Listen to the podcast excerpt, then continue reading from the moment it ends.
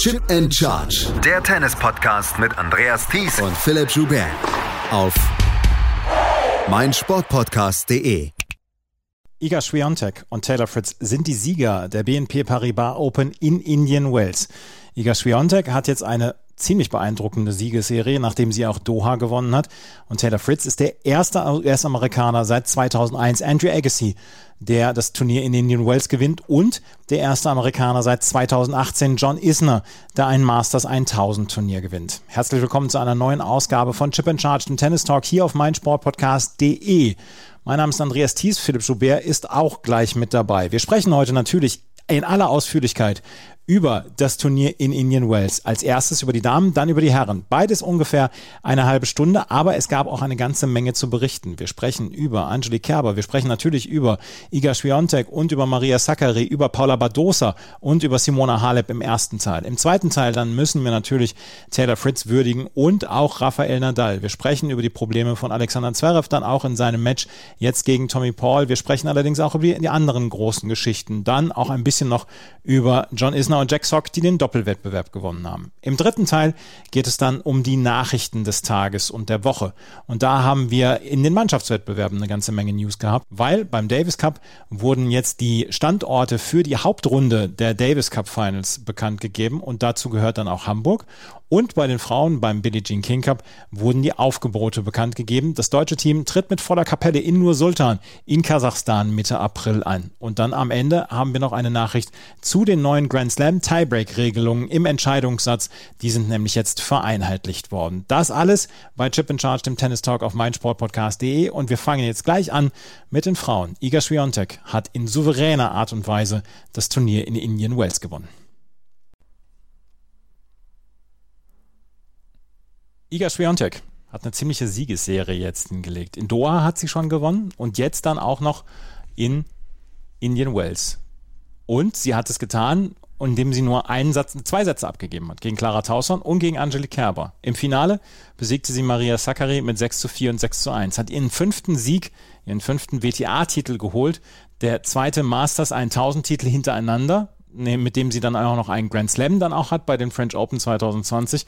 Und sie scheint im Moment on a roll zu sein. Und sie ist erst 20. Sie wird erst Ende Mai 21 Jahre alt. Philipp, das war ein sehr, sehr beeindruckendes Turnier von Iga Swiatek, die anfangs so ein bisschen Probleme hatte. Auch in der ersten Runde hat sie übrigens einen Satz abgegeben gegen Angelina Kalinina. Aber insgesamt hat sie sich immer mehr ins Turnier eingegroovt. Und am Ende hatte ich das Gefühl, hat sie es zwangsläufig gewonnen, weil so ähm, so aggressiv diesen Platz, diesen langsamen Platz in Indian Wells zu bespielen, das hat keiner außer ihr geschafft.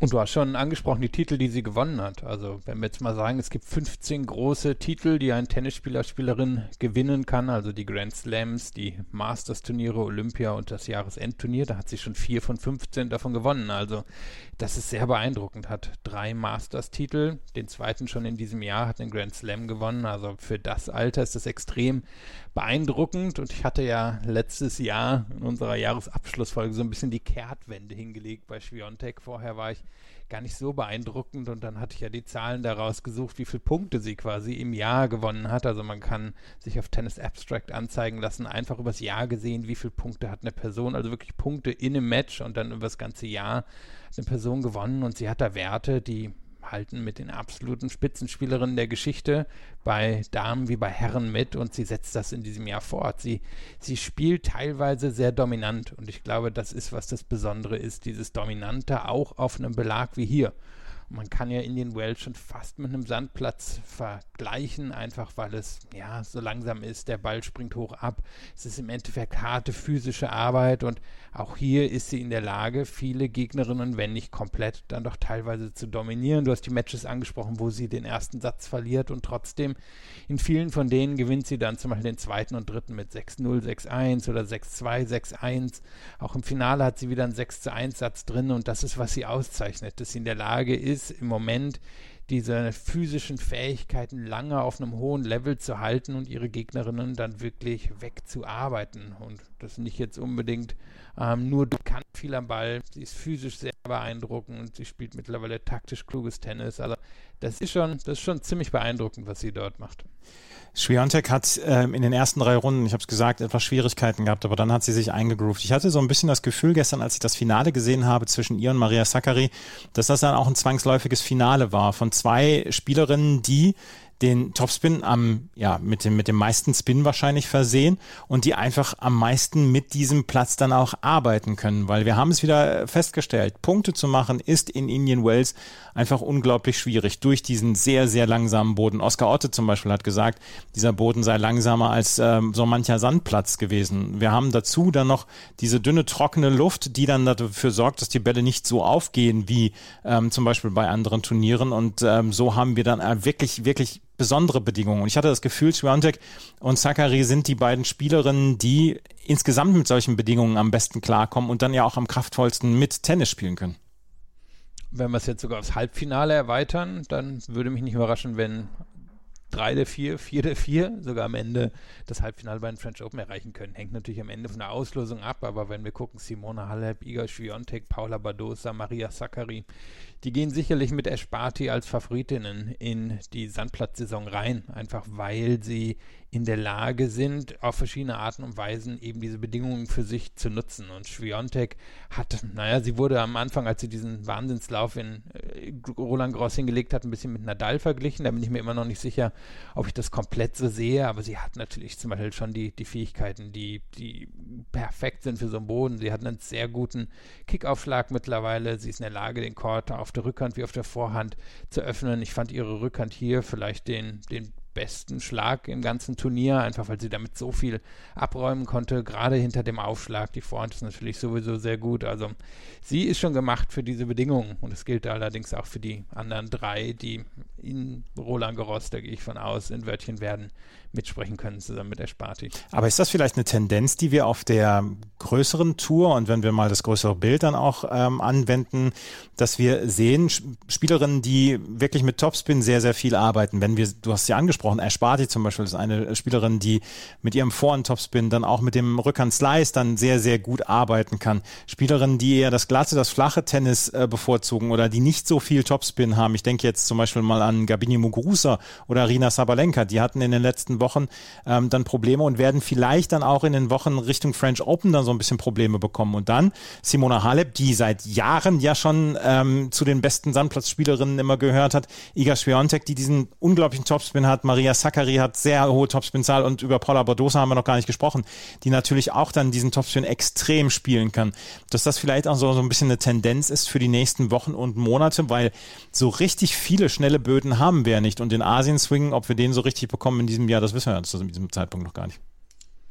Ja, also die French Open können natürlich teilweise schnell werden, wenn es richtig heiß ist, aber wenn es harte Arbeit ist, wie es ja häufig in Europa ist, wenn es so ein bisschen, ein bisschen auch regnerisch wird, ein bisschen nieselig wird, dann ist das ja so richtig brutale Arbeit bei den French Open. Und auch die Turniere davor, bis auf Madrid, gilt das ja eigentlich auch. Also das, das könnte schon sein. Ich meine, Gabina Muguruza würde jetzt wahrscheinlich den mit dem Finger aufzeigen, sagen, ich habe die French Open schon gewonnen, aber sie ist natürlich trotzdem nicht so die ganz klassische Sandplatzspielerin, sondern sie ist einfach so diese komplette gute Athletin. Und das ist natürlich auch etwas, was bei den French Open hilft. Und wenn wir jetzt auch nochmal auf diese Spielerin gucken, das sind natürlich alles sehr, sehr gute Athletinnen. Also ich meine, keine von denen hat eine, eine schlechte Beinarbeit, sind alle in der Lage, ordentlich Power zu generieren. Du hast den Topspin schon angesprochen. Also das sind sehr gute Bedingungen. Ich bin gespannt, wie sich das jetzt natürlich auch in Miami fortsetzt. Das sind ja dann nochmal etwas andere Bedingungen, weil es einfach so unglaublich schwül ist und da man eine andere Art von Physis braucht. Aber es könnte schon sein, dass die vier jetzt in den kommenden kommenden Wochen wirklich ähm, zu, zu denjenigen gehören, die das für sich nutzen können. Und man muss ja auch sagen, Iga Swiatek hat sich jetzt auf Platz 2 in der Weltrangliste nach vorne gearbeitet. Maria Sakkari steht jetzt auf Platz 3 in der Weltrangliste. Also die können der Theorie sogar dazu ansetzen, noch in diesem Jahr die Weltranglistenspitze zu erobern. Bei Sakkari wäre das natürlich schon erstaunlich. Die hat bisher eigentlich ja nur einen 250er Titel, aber Schwiontek, die baut sich schon das Resümee auf, um Weltranglistenerste zu werden. Also da fehlt eigentlich im Moment nur noch ein weiterer Grand Slam-Titel, denke ich. Und was wir auch sagen können, die Tiefe nach wie vor im äh, Frauentennis ist sehr, sehr beeindruckend, weil wir haben Ash Barty nicht gesehen. Die hat ähm, Indian Wells und Miami komplett abgesagt. Barbora Krejcikova musste kurz vor dem Turnier dann absagen. Dafür ist Alize Cornet an ihre Stelle dann gerückt. Arina Sabalenka ist in ihrer ersten Runde ausgeschieden gegen Jasmin Paolini. Und trotzdem hatte man nicht das Gefühl, ähm, dass da in irgendeiner Weise ein Draw zerfallen ist oder so. Ja, wir haben Namen erlebt, die wir in den letzten Monaten vielleicht nicht so weit vorne erlebt haben. Petra Matic zum Beispiel, die hier das Viertelfinale Finale erreicht hat. Aber ansonsten Spielerinnen, denen man das allen zugetraut hat und wo man überall gesagt hat, ja, das passt schon überall, so wie sie hier weit gekommen sind. Das ist nach wie vor das Zeugnis der beeindruckenden Tiefe dieses Frauentennis, habe ich das Gefühl. Ja, und wenn man hier aufs Viertelfinale schaut, was Martic schon angesprochen, klar, die ist die Überraschung. Auf der anderen Seite ist sie eine sehr gute Sandplatzspielerin. Die ist wirklich so ein bisschen Mischung aus Verletzung und Form. Das hat nicht mehr gepasst, aber eben auf Sand ist sie, ist sie eigentlich eine der 10, 15 talentiertesten Spielerinnen. Halep, gut, ist die beste Sandplatzspielerin wahrscheinlich und konstanteste der letzten zehn Jahre. Igor Schwiontek haben wir schon drüber gesprochen. Madison Keys war im Viertelfinale, die hat einen sehr guten Start ins Jahr gehabt. Paula Badosa, gut, bei der können wir jetzt sagen, nach einem Jahr oben in der Spitze, die hat sich da wirklich etabliert. Veronika Kudametova, die haben wir auch in einer der letzten Ausgaben erwähnt, die hatte ja eigentlich bisher bei den Masters-Turnieren noch gar nichts reißen können. Die hat hier ein Viertelfinale erreicht. Zachary haben wir schon drüber gesprochen und dann Elena Rybakina, die ja auch eigentlich einen guten Start ins Jahr hatte. Also eine gewisse Konstanz hat sich ja dann hier schon gezeigt von Spielerinnen, die ja, sich vielleicht sogar längerfristig oben halten können. Das wird ja jetzt das Spannende, wenn mal zum Beispiel eine eine Handvoll von Spielerinnen wirklich zum Beispiel die Sandplatzsaison erfolgreich zeitgleich gestalten können. Wir hatten ja im letzten Jahr auch dieses Duell zwischen Ash Barty und Arina Sabalenka, was dann aufgrund der Verletzung von Barty nicht zur großen Krönung bei dem French Open gekommen ist. Aber da hatten wir ja schon sowas. Mal schauen, ob zum Beispiel Schwiontek und Zachary dazu in der Lage sind. Schwiontek hat auf jeden Fall jetzt unter Beweis gestellt, dass sie nach wie vor natürlich zu den Favoritinnen gehören muss und dass dieser, dieser Titel in Paris 2020 dass das kein Zufall war. Ja, es war erst ihr fünfter Titel, aber wenn sie gewinnt und wenn sie Titel holt, dann nur die ganz großen und dann vor allen Dingen sehr, sehr klar im Finale, weil was sie da im Moment abliefert, wenn in irgendeiner Weise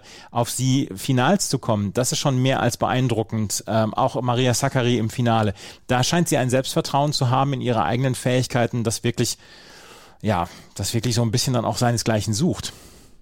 Ja, ich glaube, es kommt auch schon eben daher, dass sie in der Lage ist, Matches zwischendrin zu dominieren. Also was ich am Anfang angesprochen habe, diese diese Anzahl von Punkten, die sie gewinnen kann. Also sie ist so irgendwo zwischen 53 und 55 Prozent für ihre Karriere. Und das ist absolute Spitzenklasse. Das heißt, ich bin in der Lage, eben die, also ich meine, normales Match gewinnen die meisten Spieler, Spielerinnen so mit 53, 54, 55 Prozent der Punkte, aber verlieren es dann natürlich auch. Und von daher kommt dann sowas zustande, dass irgendwie vielleicht 45 Spieler, Spielerinnen auf der Tour in der Lage sind, überhaupt mehr als 50 Prozent der Punkte über ein Jahr zu gewinnen. Und nur die allerwenigsten, die schaffen es halt hoch. Und das kommt kommt daher, wenn sie in der Lage sind, immer mal wieder Matches ganz klar zu gewinnen. Und das ist bei ihr wirklich der Fall. Sie, sie kann das Tempo dann sehr hoch halten. Sie ist in der Lage, über den Aufschlag schnell Punkte zu gewinnen, weil sie damit viele schnelle Punktgewinne vorbereitet. Sie hat ja hier auch einfach genug dieser, dieser Plus-1-Rallies gewonnen. Starker Aufschlag nach außen, Vorhand oder Rückhand in den Court gelegt. Gegnerin hat keine Chance mehr. Und dazu retourniert sie gut und setzt Spielerinnen da unter Druck. Und dann lässt sie aber eben auch nicht nach, sondern hält dieses Tempo Tempo hoch. Und das ist, was wir in der Geschichte wirklich von, von den Besten gesehen haben. Heißt nicht, dass sie jetzt eine der Besten werden wird, aber sie legt natürlich schon eine ziemlich beeindruckende Karriere hin und muss sich jetzt zum Beispiel nicht unbedingt hinter der 20-jährigen Naomi Osaka verstecken. Iga Swiatek hat dieses Turnier gewonnen und ist die neue Nummer zwei der Weltrangliste. Neue Nummer zwei der Weltrangliste hätte auch mit einem Sieg dann Maria Sakkari werden können. Die hat es nicht geschafft, dieses Turnier zu gewinnen. Sie hat relativ klar verloren. Aber Sie wurde nach ihrem Halbfinale, in dem sie ja das, den Sieg gegen Paula Badosa schon so ein bisschen wie ein Turniersieg gefeiert hat, dafür kritisiert, dass sie so sehr gejubelt hat. Mensch, da ist doch noch ein Match. Sie hat gesagt, manchmal geht es nicht um die Runde, in der du gewinnst, manchmal geht es um den Sieg an sich. Maria Sakkari hat erst zwei Turniersiege in ihrer Karriere in, auf der WTA-Tour geholt. Sie gehört nicht zu den Titelsammlerinnen. Aber was wir sagen können, ist, dass sie inzwischen eine bemerkenswerte Konstanz hat bei diesen Turnieren, nie irgendwie frühe Niederlagen hat und hier mit Paula Badosa eine Spielerin aus dem Weg geräumt hat, die ja ihr in den letzten Monaten und Jahren dann auch schon häufiger über den Weg gelaufen ist und die sich für sie eigentlich immer als sehr schwere Gegnerin herausgestellt hat. Maria Sakkari hat diesmal die Oberhand behalten und hat hier ein wirklich herausragendes Turnier gespielt über bei Siegen gegen Elena Rybakina, Daria Seville. Gut, da musste sie äh, oder war sie profitierte sie von der Aufgabe, aber auch gegen Petra Kvitova dieser ganz klare Sieg und gegen Katharina Sinjakova waren es beeindruckende Siege. Das war insgesamt ein sehr sehr bemerkenswertes Turnier für Maria Sakkari, die allerdings vielleicht für den ganz großen Durchbruch dann noch den einen oder anderen Turniersieg braucht. Andererseits, Platz 3 in der Weltrangliste kannst du auch nicht so richtig viel gegen sagen. Oh, nö, also ich meine, das, das hat sie sich wahrscheinlich vorher nur erträumt. Also sie ist ja eine, die auch relativ, nicht unbedingt langsam in die Karriere gestartet ist, aber wo es schon gedauert hat, bis sich das alles entfaltet hat. Und wenn man jetzt aufs Halbfinale guckt, dass sie gewonnen hat, und hier würde ich das Gewinnen unterstreichen, denn sie hatte am Ende, meine ich, 28 Winner und Badosa 6. Das, das zeigt ja schon, wer versucht hat, das Match zu entscheiden. Dann glaube ich, war das für sie wirklich sehr wichtig. Badosa ist auch wie sie im Moment die Konstanz in Person und deren Spiel ist komplett darauf ausgelegt, einen, einen guten Aufschlag zu haben und so wenig unerzwungene Fehler wie möglich zu machen. Und das macht es ihren Gegnerinnen dann sehr schwer, sie zu besiegen. Und Zachary hat es geschafft und deswegen glaube ich, war dieser Sieg auch so wichtig. Und sie hat eben im letzten Jahr so viel knappe Matches, gerade in Halbfinals verloren. Wir müssen, müssen an die beiden Grand Slams, die sie Halbfinale erreicht hat, denken. Oder auch hier hat sie ja vor einem Jahr gegen Bianca Andrescu, nee, Entschuldigung, es war in Miami gegen Bianca Andrescu ganz, ganz knapp verloren. Also das ist so ein bisschen, was sie in den letzten Monaten, ja, im letzten Jahr ausgezeichnet hat, dass sie es häufig weit geschafft hat, aber dann eben gegen bessere Spielerinnen die Halbfinals verloren hat, weil sie am Ende natürlich ein ja, sie hat nicht das aufregendste Spiel der Welt. Sie kommt über die Physis, sie ist in der Lage, ähm, die Bälle gut zu platzieren und darüber Winner, Winner zu machen. Aber ihr fehlt natürlich das Besondere, was eine Spiontek zum Beispiel hat. Und von daher für sie ist alles harte Arbeit. Aber hier war sie in der Lage, eine, eine wie Badosa zu schlagen, die so ein bisschen ihre Gewichtsklasse im Moment ist. Und das wird ihr natürlich gelingen müssen, dauerhaft, wenn sie so einen großen Titel haben will. Der ist ihr, glaube ich, schon zuzutrauen. Auf der anderen Seite wird sie dann eben auch mal eine, eine besondere Spielerin schlagen müssen. Und das ist natürlich natürlich leichter gesagt als getan, gerade bei so einem großen Turnier. Aber ich habe mir jetzt mal ihre Ergebnisse angeguckt. Letztes Jahr Roland Garros, du hast es gesagt, das Halbfinale. Ich glaube, da denkt sie zwischendurch immer noch dran zurück an dieses Halbfinale gegen Barbora Krejcikova, was sie mit 9 zu 7 im dritten Satz verloren hat.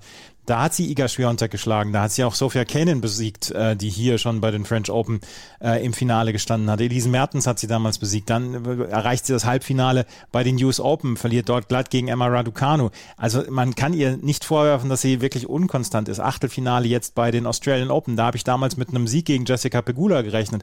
Aber das war dann auch nicht, ähm, war ihr dann auch nicht vorbehalten das Finale in St. Petersburg erreicht, Halbfinale dann wieder in Doha. Also, wie gesagt, sie ist die Konstanz in Person. Es fehlt bei diesen großen, äh, bei den großen Turnieren dann auch mit den großen Siegen oder mit dem Turniersieg. Aber ansonsten kann sie eigentlich jede Spielerin schlagen. Das Problem ist vielleicht wirklich diese fünf oder sechs Siege, sieben Siege beim Grand Slam dann am Stück dann hintereinander hinzubringen. Diese Konstanz, vielleicht fehlt ihr die noch. Ja, es erinnert natürlich ein bisschen an David Ferrer. Also super harte Arbeiterin, in der Lage, die meisten Gegnerinnen unter sich konstant zu schlagen, aber gegen die oben fehlt halt vielleicht das Besondere. Das war ja so ein bisschen die Karriere von Ferrer. Und so sieht das im Moment bei ihr auch aus, wenn sie das jetzt natürlich wie Ferrer durchzieht und irgendwie das Niveau für fünf bis zehn Jahre gehen kann, dann wird sie irgendwann große Titel gewinnen, einfach weil sie nicht das äh, Glück bzw. Pech hat, äh, drei der allerbesten Spielerinnen aller Zeiten vor sich zu haben. Also gehe ich jetzt mal davon aus, dass es nicht der Fall sein wird, so wie es bei Ferrer war. Aber ja, es, es, erinnert mich wirklich schon daran, nicht unbedingt komplett im Spiel, aber in der Art, wie sie vorgeht. Ferreira jetzt ja auch nicht der Größte gewesen, aber dafür eben viel über Kondition, über, über auch Mut gekommen und so macht Zachary das. Und ich habe sie ehrlicherweise nicht zugetraut. Ich finde das schon sehr beeindruckende Karriere, die sie da hingelegt hat. Und wenn man jetzt rüber guckt zu den Herren, dann ist sie im Moment sicherlich die konstantere der griechischen Spieler bzw. Spielerinnen. Und sie hätte die erste Griechin, weiblich oder männlich sein können, die auf Platz zwei der Weltrangliste kommt, weil das ist ähm, Stefanos Tsitsipas nämlich auch noch vorbehalten gewesen. Im Halbfinale hat sie Paula Badosa besiegt.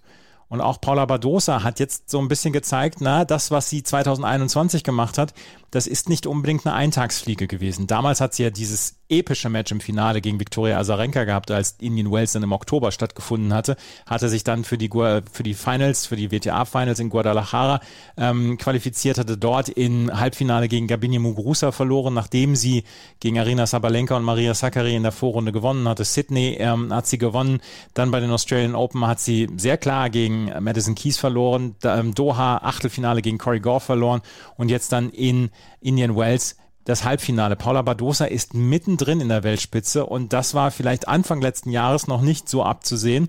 Aber ihr Lauf so, ich sag jetzt mal ab Charleston letztes Jahr, ab Miami, der war einfach sehr, sehr beeindruckend. Sie hat viele Punkte zu verteidigen ab März, ab April, aber ähm, dieses Jahr bislang, das kann sich sehen lassen. Die letzten 52 Wochen 51 zu 18.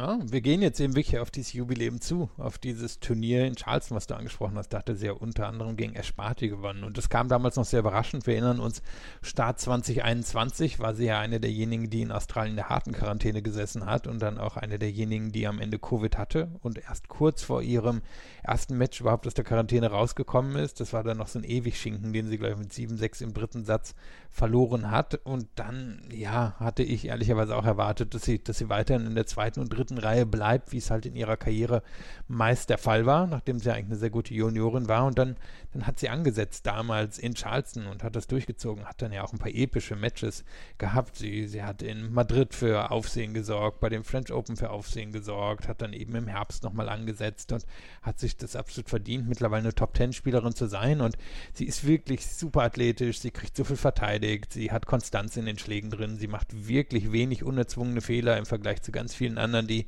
Tennis spielen. Ihr fehlt vielleicht dann auch das super Besondere, wo sie in der Lage ist, eben wirklich Gegnerin einfach vom, vom Platz zu kicken, wie, wie eine Schwiontek das zum Beispiel kann.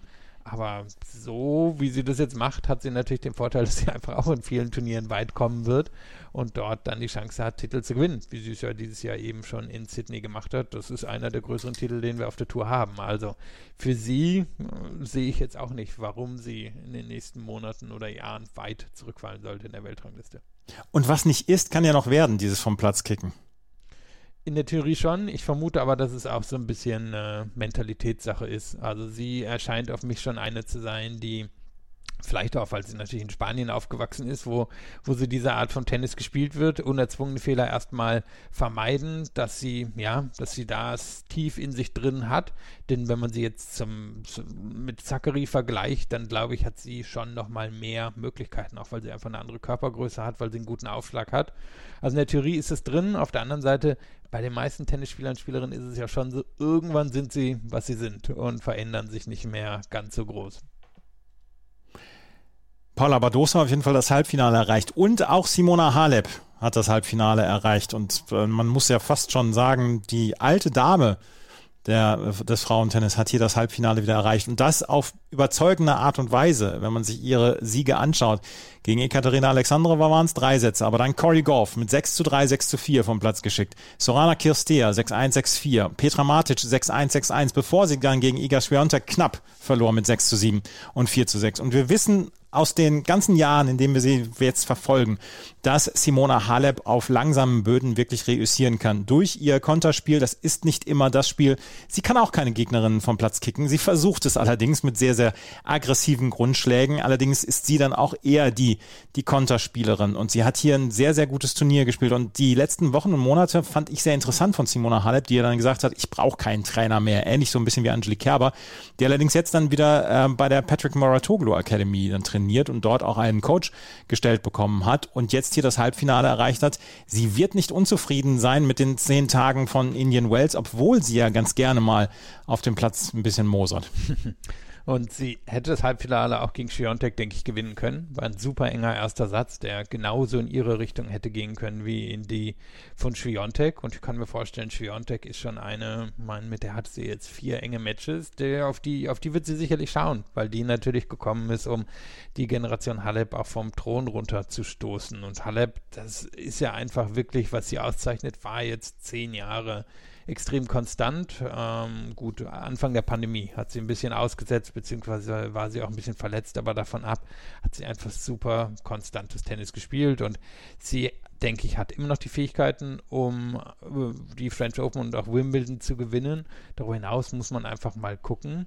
Und im Moment, denke ich, fehlt ihr ja, fehlt ihr vielleicht so ein paar Prozent in der Power, wenn man, wenn man eben guckt. Sie, du hast angesprochen, sie war jetzt ja auch nie diejenige, die Gegnerin wirklich vom Platz gekickt hat, aber die Athletik war natürlich mal absolut herausragend und gerade auf der Vorhand war sie schon in der Lage, Punkte zu beenden. Und da habe ich das Gefühl, da fehlt jetzt ein klein bisschen zum Beispiel im Vergleich zu einer Schwiontek. Vielleicht kommt es wieder, vielleicht hilft das dann auch nochmal, eine neue Perspektive von den Muratoglu-Leuten zu bekommen. Aber wenn man jetzt schaut auf den Beginn des Jahres, wo sie ja doch etwas weiter weiter hinten in der Weltrangliste gestartet ist, hat sie sich wieder nach oben gearbeitet und hat sich ja jetzt auch Soronas Sestea vom Leib gehalten. Denn ich glaube, die wäre die rumänische Nummer 1 geworden, wenn sie gegen ja. Halep gewonnen hätte. Und bin mir nicht sicher, ob die beiden die allerbesten Freundinnen sind. Von daher, da wird sich Halep wahrscheinlich auch darüber gefreut haben, das noch zu halten, diese Position. Nee, das Match zwischen Halep und Kistea sah nicht danach aus, als ob sie die besten Freundinnen sind. Da hat sie äh, auch mit einem mit einem anderen Handshake gerechnet, beziehungsweise mit einer Umarmung, aber es gab sie nicht. Und äh, ja, Simona Halep ist nach wie vor beste Rumänin in der Weltrangliste, im Moment jetzt auf Platz 19 in der Weltrangliste und sie tritt dann ja jetzt auch diese Woche dann in Miami an. Und äh, ich bin sehr gespannt, wie es, äh, wie es mit ihr laufen wird. Ich hatte noch überlegt, während du jetzt gerade gesprochen hast, ist sie der weibliche Andy Murray, aber das habe ich dann äh, relativ weit wieder nach hinten geräumt, weil erstens hat sie nicht diese Verletzungssorgen gehabt und zweitens ist sie nicht in diesem Status der Karriere, äh, angekommen, wo es darum geht, ja, man drückt ihm ihr die Daumen, dass sie noch so zwei, drei Runden übersteht und dass sie dieses eine große Turnier hat, weil nach wie vor ist sie ja in der Lage, wirklich alle Gegnerinnen schlagen zu können. Sie könnte allerdings natürlich irgendwann schon, schon dahin rutschen. Also ich meine, ihr Stil, der wird ja irgendwann dazu führen, dass sie viele, also ich wünsche es jetzt natürlich nicht, aber dass sie, dass sie nicht immer komplett fit sein wird, einfach weil sie so hart gearbeitet hat. Und wenn man jetzt aufs Spiel guckt, mein, beide gehören sicherlich zu den besten Return-Spielern Spielerinnen auf der Tour und beide haben vielleicht ein paar Probleme mit dem Aufschlag, sind jetzt vielleicht von ihrer, von ihrer spielerischen Einstellung her auch nicht immer gewillt, sofort auf den Winner zu gehen, sondern auch mal Gegner, Gegnerin auszusitzen. Also gewisse Parallelen gibt schon, wobei ich mir sicher bin, Annie Murray hätte gerne, gerne den Sandplatzrekord von Halep, denn da ist sie natürlich die überragende Spielerin in den letzten Jahren gewesen, auch wenn sie nur in Anführungszeichen einmal die French Open gewonnen hat. Simone Halep also hier auch das, äh, das Halbfinale erreicht. Lass uns noch über ein, zwei Spielerinnen sprechen, die durchaus Eindruck hinterlassen haben. Petra Matic zum Beispiel. Die hat zwischendurch gegen Emma Raducanu gewonnen im Duell der beiden deutschen Coaches. Michael Geserer ist ja der neue Coach von Petra Matic seit einer Zeit, seit Ende letzten Jahres.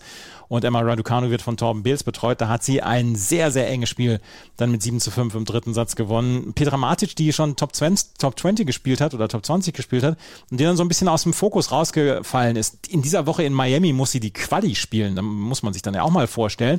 Aber hier hat sie ein wirklich starkes Turnier ähm, hinterlegt und wirklich hingelegt. Und im Viertelfinale war dann aus ähm, gegen Simona Halep und das auch relativ klar. Aber das muss der Blick in die richtige Richtung gewesen sein für Petra Matic. Und sie hat ja durchaus auch schon eine abwechslungsreiche Karriere hinter sich. Also sie galt durchaus als Talent, war da schon früh erfolgreich, ist dann so in ihren Zwanzigern so ein bisschen einfach in die, naja, so ins Peloton des Damen-Tennis zurückgefallen und hat sich dann durchaus auf beeindruckende Art und Weise da herausgearbeitet. So gerade in den ein, zwei Jahren vor der Pandemie hat er auch bei dem French Open mal das Viertelfinale erreicht und wirklich eine der besseren Sandplatzspielerinnen, die es gibt. Hat ja auch einen ordentlichen Spin in den Schlägen drin, spielt sehr überlegtes Tennis, ist jetzt vielleicht nicht die absolut herausragende Athletin im Vergleich zu, zu den anderen, die es so, so an der absoluten Spitze gibt. Aber sie, hatte ich das Gefühl, war dann eine, die wirklich so ein bisschen in der Pandemiezeit abgetaucht ist oder eben da es nicht so richtig rausgeschafft hat, aus verschiedenen Gründen und wo das Talent aber eigentlich immer noch da ist und die wirklich gerade auf Sand für mich Top 15 oder so sein könnte und jetzt natürlich genau zur richtigen Zeit in Form kommt und genau da geht es ja jetzt ja hin in den Sand. Vorher Miami sollte hier eigentlich auch liegen, wobei es natürlich dann schon ein bisschen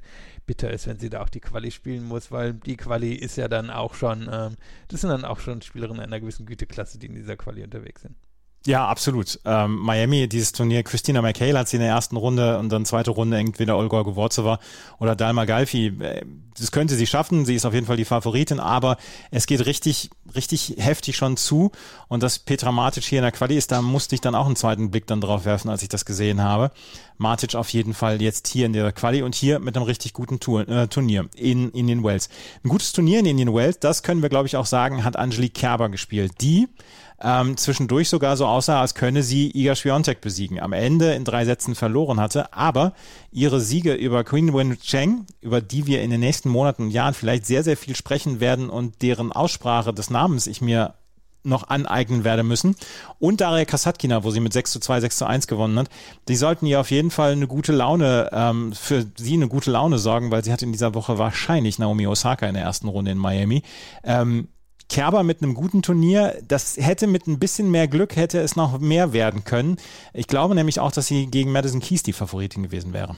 Ja, die liegt ihr ja. Wenn man jetzt auf die anderen Gegnerin, die sie hatte, guckt, dann Kasatkina ihr in der Vergangenheit nicht unbedingt immer gelegen, aber da hat sie ja sehr klar gewonnen und gegen Zheng hat sie ja sogar zwei Breaks im dritten Satz aufgeholt. Also genau. Das, das war so ein bisschen natürlich der Start ins Jahr. Sie war ja auch eine derjenigen, die Corona hatte und dann so ein bisschen schwer ins Jahr reingekommen ist, gerade in Australien.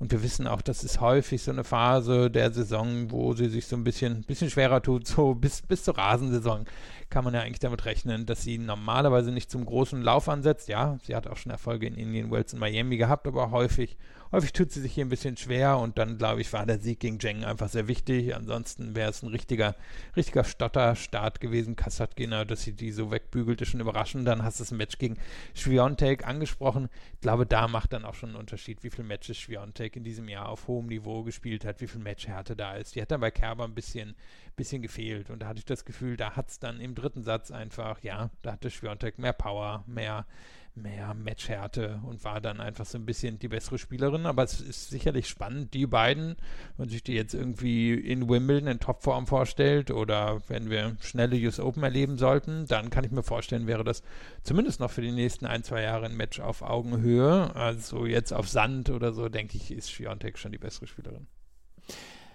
Wir haben jetzt schon relativ lange über die Frauen gesprochen, aber ein, zwei Namen müsste ich noch erwähnen. Daria Saville Daria Gavrilova, frühere, die in Australien jetzt lebt und spielt und den, den Tennisspieler Luke Saville geheiratet hat, hat hier ein richtig starkes Turnier hingelegt, hat Ons Jabeur und Elise Mertens hintereinander besiegt, hat das Achtelfinale erreicht. Dort hat sie dann gegen Maria Sakkari aufgeben müssen beim Stand von 1 zu 4. Saville, die lange Zeit wirklich verletzt war und stark verletzt war und wo, wo es nicht so richtig äh, aussah, als ob sie wirklich gesund wiederkommen könnte und so stark wiederkommen könnte, mit einem fantastischen Turnier aus ihrer Sicht. Wildcard bekommen und dann hier so durchgestartet. Ist ja auch erst letztes Jahr zum Billie Jean King Cup so richtig wieder zurückgekommen. Hat fast die ganze Corona-Zeit gefehlt mit Verletzungen. Und ja, hat es der angesprochen, hat dann geheiratet in der Zwischenzeit, war ja auch schon Ewigkeiten mit Luke Saville zusammen, weiß ich, fünf, zehn Jahre, gefühlt zehn Jahre, aber waren schon ewig zusammen und gehört eigentlich mit ihrer, mit ihrem Talent auch in die Top 50, würde ich sagen.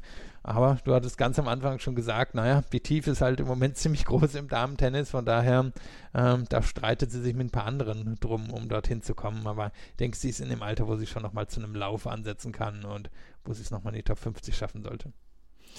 Viktoria Azarenka müssen wir tatsächlich nochmal ansprechen. Viktoria Azarenka hat nicht unbedingt sportlich überzeugt. Astria Sharma hat sie besiegt in der ersten Runde, 6-3, 7-5. In der zweiten Runde äh, verlor sie gegen Elena Rybakina, aber zwischendurch musste sie das Spiel aussetzen, weil sie einen Weinkrampf bekommen hat. Hat hinterher bei ihre Social-Media-Profile alle gelöscht. Es geht dann natürlich auch darum, ähm, um den Krieg in der Ukraine, den Angriffskrieg Russlands gegen die Ukraine und dann natürlich dann auch die enge Zusammenarbeit mit Belarus und der Ukraine. Und ihr wurde dann auch von verschiedener Seite vorgeworfen, ja, sie sei mit dem Diktator von Belarus, äh, Lukaschenko, sehr eng verbandelt und deswegen könne sie sich nicht so kritisch äußern.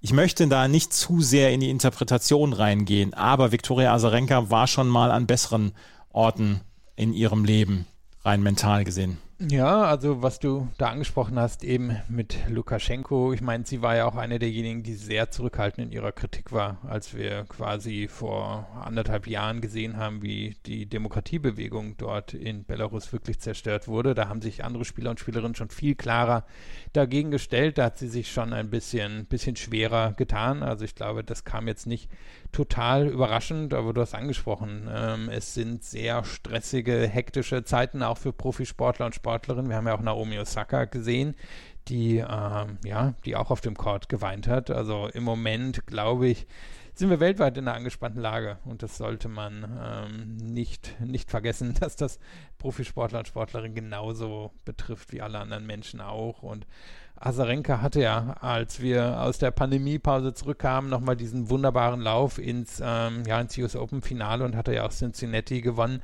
Seitdem ist es nicht schlecht, aber ganz an die Form hat sie auch nicht mehr angeschlossen. Also ich glaube nicht, dass sie nochmal ganz an die Weltranglistenspitze zurückkehrt, aber sie ist jetzt auch noch nicht so alt, dass wir sie komplett abschreiben müssen. Können wir einfach mal sagen, dass wir nach, wir gehen jetzt ins dritte Jahr der Pandemie oder sind im dritten Jahr jetzt der Pandemie, dass wir zwischendurch einfach mal bei sehr vielen Menschen einfach mal fünfe gerade sein lassen, wenn die vielleicht mental nicht zu 100 Prozent in der Spur sind?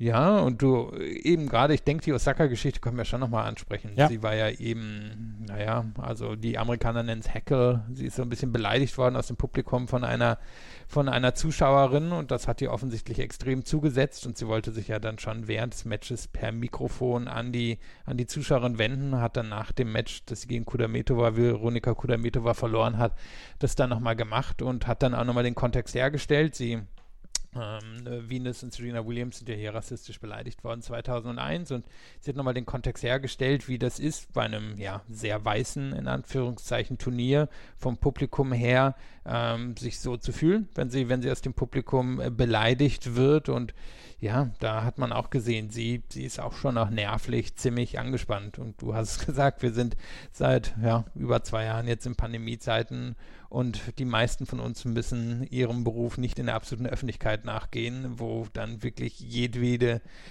kleine Wendung etc. dann nachher auch noch einmal eine Runde durchs Internet gespült wird. Also da, da fünf gerade sein lassen, ist wahrscheinlich wirklich das richtige Motto.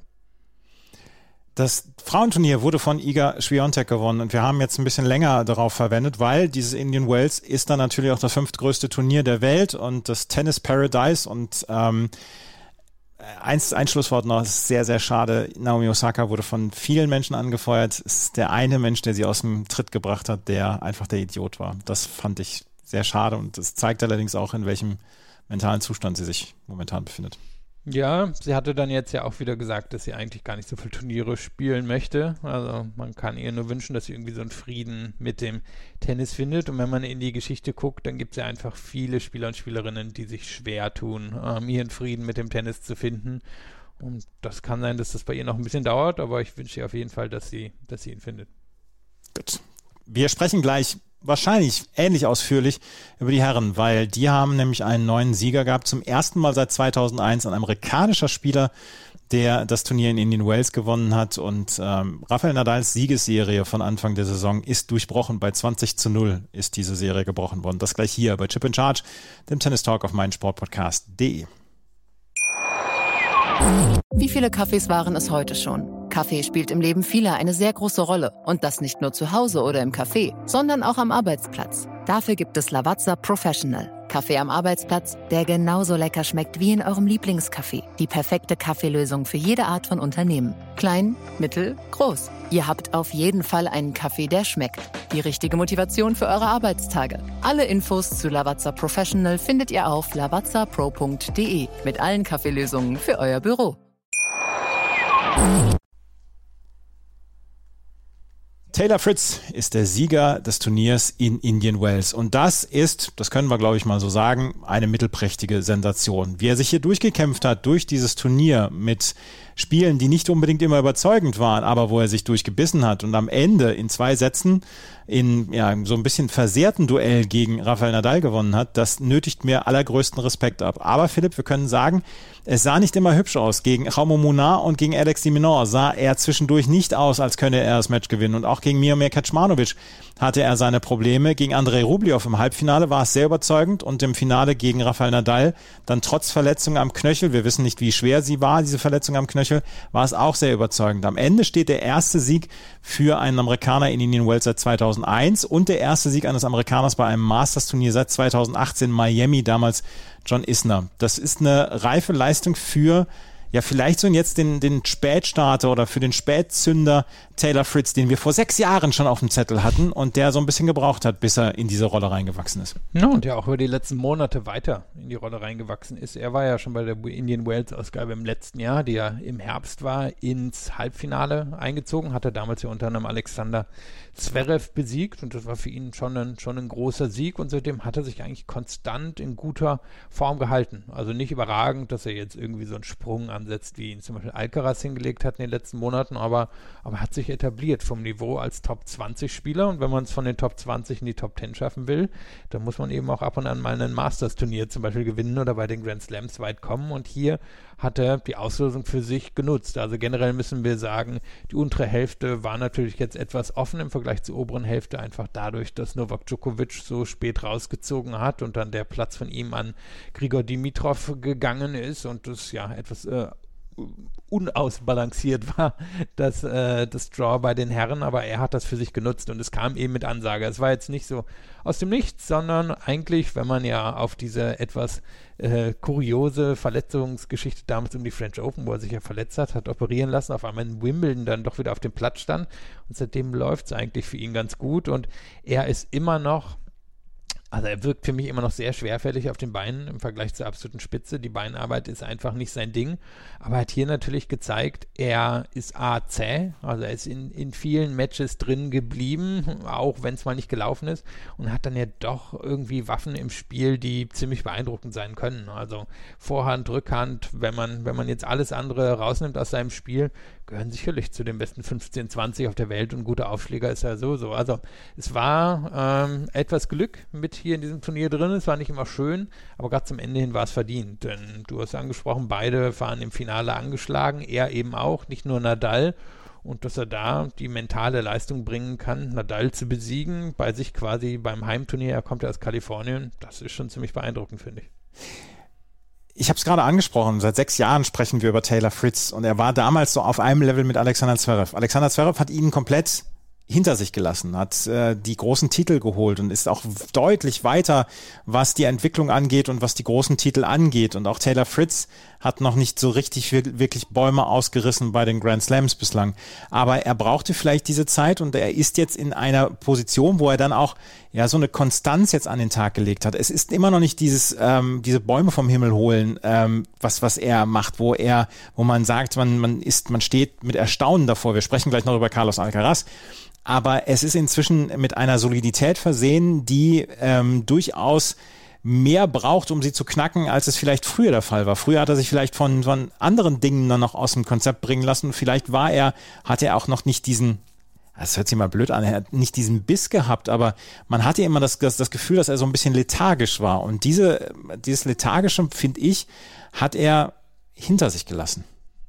Ja, eigentlich hat er mittlerweile so die Grundlagen für einen Top-10-Spieler. Vielleicht nicht vordere Hälfte der Top 10, aber hintere Hälfte und er, glaube ich, hat eben wirklich gewisse, naja, gewisse psychi äh, psychische nicht, aber physische Einschränkungen, denn ich muss immer bei ihm auf diese Beinarbeit zurückkommen, gerade wenn er sich so von Seite zu Seite bewegt. Ich glaube, da kommt auch dieses Phlegmatische, dieses ja, her, weil er, weil er einfach nicht so explosiv sich bewegt. Wenn wir sie jetzt mit dem gerade angesprochenen Alcaraz vergleichen, ich meine, der springt ja gefühlt hinter ja. der Grundlinie hin und her und das ist bei Fritz nun wirklich nicht der Fall und dafür kann er nichts. Das ist Genetik. Ich glaube, da wird er auch nicht mehr groß was ändern können.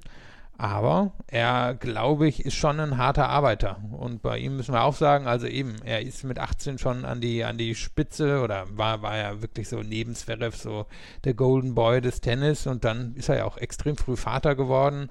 Ähm, glaube, ist aber jetzt auch nicht mehr mit der, mit der Mutter des Kindes zusammen. Also der hat auch durchaus ein paar Sachen schon erlebt in seinem jungen Leben und hat dann ja nochmal angesetzt, eben vor ja, gut anderthalb, zwei Jahren zu einem, zum neuen Anlauf. Der war ja schon wirklich durchaus in der Weltrangliste nach hinten durchgereicht worden und jetzt, denke ich, wird er sich da oben halten können. Ich sehe jetzt nicht, nicht die, also die, die Probleme, warum das nicht klappen sollte. Er ist jetzt die Nummer drei im Race. Ob er sich wirklich qualifiziert für das Jahr Jahresendfinale, das sei mal dahingestellt, aber ich träume schon zu, irgendwie die Saison als Nummer 12 oder 13 oder so zu beenden. Man holt übrigens nicht die Bäume vom Himmel, sondern die Sterne vom Himmel. Das wollte ich jetzt gerade nochmal dazu sagen. Ähm, Taylor Fritz, du hast es angesprochen, diese Beinarbeit, die er einfach nicht hat, wo, wo andere einfach schneller sind. Das könnte ihn dann ja auch daran hindern, die ganz, ganz, ganz großen Titel zu gewinnen, auch wenn er jetzt einen Tausender-Titel geholt hat.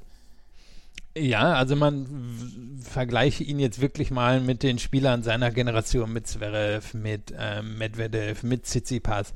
Das sieht halt viel explosiver aus, ähm, selbst mit Rublev. Äh, also da, da kann er nicht mithalten. Aber auf der anderen Seite, wenn man guckt wirklich, wie gut er hier seine Rückhand, die ein bisschen schwächer ist als die Vorhand, und die Vorhand ist eine der besseren, die es auf der Tour gibt, wenn man schaut, wie effektiv er die hier eingenutzt äh, genutzt hat, wie viel Winkel er gehen konnte, wie er den Court öffnen konnte und den Aufschlag hat er ja auch noch. Und der ist ziemlich konstant. Also das ist jetzt nicht ein Wackelaufschlag wie bei vielen seiner Generation, wo dann auch ordentlich Doppelfehler dabei sind. Also da, da sind gute Grundlagen. Und wenn man ihm jetzt die Beinarbeit geben würde von den, von den anderen dreien, dann ist er wahrscheinlich auch oben in der Weltrangliste mit dabei. Aber im Moment hält ihn das zumindest noch zurück und ich sehe auch nicht, wie, wie er das auf einmal, äh, ja, wie das auf einmal herzaubern kann mit der Beinarbeit. Können wir allerdings mal gerade über die neue Tiefe des amerikanischen Herrentennis sprechen, weil in den USA war ja in den letzten Jahren so ein bisschen ja, so ein bisschen schlechte Stimmung, was das Herrentennis angeht. Man hatte John Isner, Taylor Fritz wollte nicht so richtig durchbrechen und dann kam nicht so richtig viel. Man hatte nicht so die, die Vorzeigenamen, aber inzwischen ist da eine erstaunliche Tiefe reingekommen. John Isner steht immer noch so ein bisschen als der, als der, ähm, als der Tourenvater für über allem, aber wir haben Taylor Fritz jetzt, wir haben Riley Opelka, beide 24 Jahre alt, wir haben Francis Tiafoe, auch 24, Tommy Paul 24, Sebastian Corder 21 und Jensen Brooksby ähm, ist auch 21 und alle stehen unter den Top 40. Dazu kommen noch Marcus Giron und Mackenzie McDonald, die schon ein bisschen älter sind, aber ähm, die Amerikaner haben inzwischen wieder eine beachtliche Tiefe Sie haben noch nicht den ganz großen Spitzenspieler. Ich weiß nicht, ob es Riley Opelka oder Taylor Fritz werden. Riley Opelka hat gesagt, Jensen Brooksby hätte das größte Potenzial von allen. Das fände ich natürlich wieder sehr, sehr lustig, wenn, Tom, wenn Jensen Brooksby irgendwann Top 5 mit diesem Spielstil wäre. Ja, ist so ein bisschen im Moment die Leitvariante des französischen Tennis über die letzten 15, 20 Jahre. Kein Spieler dabei, der den Grand Slam gewinnen kann, aber konstant oben dabei, gerade auch bei den Turnieren außerhalb der Grand Slams. Da, daran erinnert es mich im Moment ein bisschen. Und wir hatten natürlich ja, eigentlich, naja, eigentlich schon mit der Generation Roddick, die ja nicht so viel erreicht hat wie die davor, aber auch sehr gut war, hatten wir eigentlich immer wieder so, wurden immer amerikanische Generationen reingespült, entweder aus den Colleges oder aus den Akademien und keiner hat so richtig den Durchbruch geschafft hatten, aber natürlich auch das Pech, dass oben an der Weltranglistenspitze eben vier Ausnahmespieler standen. Damit werden diese Generation sich wahrscheinlich nicht herumschlagen müssen. Und alle haben, denke ich, Potenzial, um in die Top Ten reinzugehen. Aber ob sie Potenzial haben, Grand Slam-Titel zu gewinnen, das weiß ich nicht. Also Brooksby sehe ich auch, dass der sehr fantastisch ist, aber wenn der, der bräuchte jetzt zum Beispiel den Aufschlag von Fritz. Also wenn wir die beiden miteinander kombinieren, dann haben wir wahrscheinlich einen, der einen Grand Slam mit ziemlicher Sicherheit gewinnen könnte, aber das, das wird wohl so nicht möglich sein. Es ist auch kein so richtig elektrisierender Spieler dabei. Riley Opelka hat einen fulminanten Aufschlag und inzwischen sind, ist sein, seine, seine Grundlinienarbeit Arbeit, äh, er kann in den Rallyes mithalten, aber prinzipiell schlafen einem bei seinem Spiel dann auch schon die Füße ein. Jensen Brooksby, es ist so lustig, ihm zuzuschauen, weil er einfach eine komplett andere Spielweise hat als die anderen. Taylor Fritz haben wir jetzt schon drüber gesprochen. Es gibt keinen, der wirklich so die, die Massen elektrisieren könnte momentan. Ja, Tiafo. Vielleicht. Ja gut, ja gut, äh, Entschuldigung, das äh, dann nehmen wir alles zurück natürlich. Aber ja, der spielt natürlich relativ wenig große Matches. Ja. Also, ähm, weil, er, weil er einfach nicht so weit oben in der Weltrangliste ist. Aber wäre der ein Top-5-Spieler, ich meine, dann wäre das wahrscheinlich der populärste Spieler auf der Tour. Wahrscheinlich, ja. Aber ja, eben Fritz ist natürlich zum Beispiel schon ein bisschen bieder. Opelka ist auch eher ein biederer Spieler, so wie Isner eben ein biederer Spieler war. Und Brooksby, ja, der ist im Moment so seine ganz eigene Kategorie. Ich bin gespannt, wenn der, wenn der noch bekannter wird, wenn der die großen Matches, die großen Chords bekommt, wie populär der wird. Im Moment ist er noch immer so ein bisschen ein, ein Hipster-Spieler, aber dem kann ich mir vorstellen, dass den viele auch irgendwie schon cool finden. Nur ist für mich die Frage, kann er mit dem Aufschlag so weit nach oben kommen? Vielleicht kommt ja Jack Sock wieder zurück.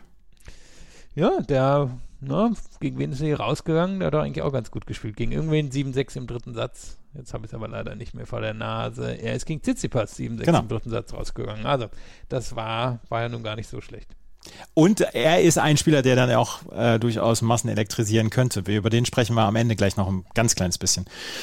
Ähm, wir müssen allerdings mehr über Rafael Nadal sprechen. Der hat hier das Finale erreicht, nachdem er im Halbfinale ein über zwei Sätze lang episches Match gegen, gegen Carlos Alcaraz gewonnen hatte. Der zweite Satz, den muss man sich nicht nochmal angucken, der war wirklich vom Winde verweht. Das war grausam anzuschauen, aber die Sätze 1 bis 3, 1 und 3 waren wirklich fantastisch. Rafael Nadal hat hier 20 zu 0 gespielt, bevor er dann von einer Brustmuskelverletzung so ein bisschen rausgeworfen worden ist. Und es hat ihm wirklich zugesetzt, diese Verletzung gestern im Finale gegen Taylor Fritz. Aber vorher hat er sich nochmal wieder durchgebissen. Und man kann das, glaube ich, gar nicht hoch genug anrechnen, was er hier wieder gemacht hat. In seiner Auftaktrunde gegen Sebastian Korda hat er mit zwei Breaks zurückgelegen, zwei zu fünf. Und niemand hätte ihm das vorgeworfen, hätte er einfach gesagt, okay, ist heute nicht mein Tag. Aber er ist zurückgekommen, hat gegen Korda 7-6 im dritten Satz gewonnen. Korda so ein Fanboy von Rafael Nadal, der konnte nicht mal sauer sein über die eigene Niederlage. Dann hat er gegen Dan Evans gewonnen. Dann hat er gegen ähm, Riley Opelka 7-6, 7-6 gewonnen. Äh, Rafael Nadal in seinen 1200 Matches, die er gespielt hat auf der Tour, hat nur fünfmal das Ergebnis 7-6, 7-6 gehabt. Das war jetzt mal wieder so ein Ergebnis. Dann gegen Nick Kyrgios ein ziemlich cooles Spiel, 7-6, 5-7, 6-4 gewonnen und dann gegen Carlos Alcaraz dieses Match. Er hat die junge Garde hinter sich gelassen. Er hat sie alle nochmal besiegt. Im Finale hat der Körper nicht mitgemacht. Ich drücke fest die Daumen, dass diese Brustmuskelverletzung nicht allzu schwer ist, weil wir wollen ihn auf dem Sand sehen in diesem Jahr. Gut ist natürlich, äh, Sandplatzsaison ist lang, also selbst wenn er jetzt in Monte Carlo nicht antreten kann und Miami hat er ja schon rausgezogen, dann denke ich, sollte er fit sein im, im Laufe des, ähm, der Sandplatzsaison.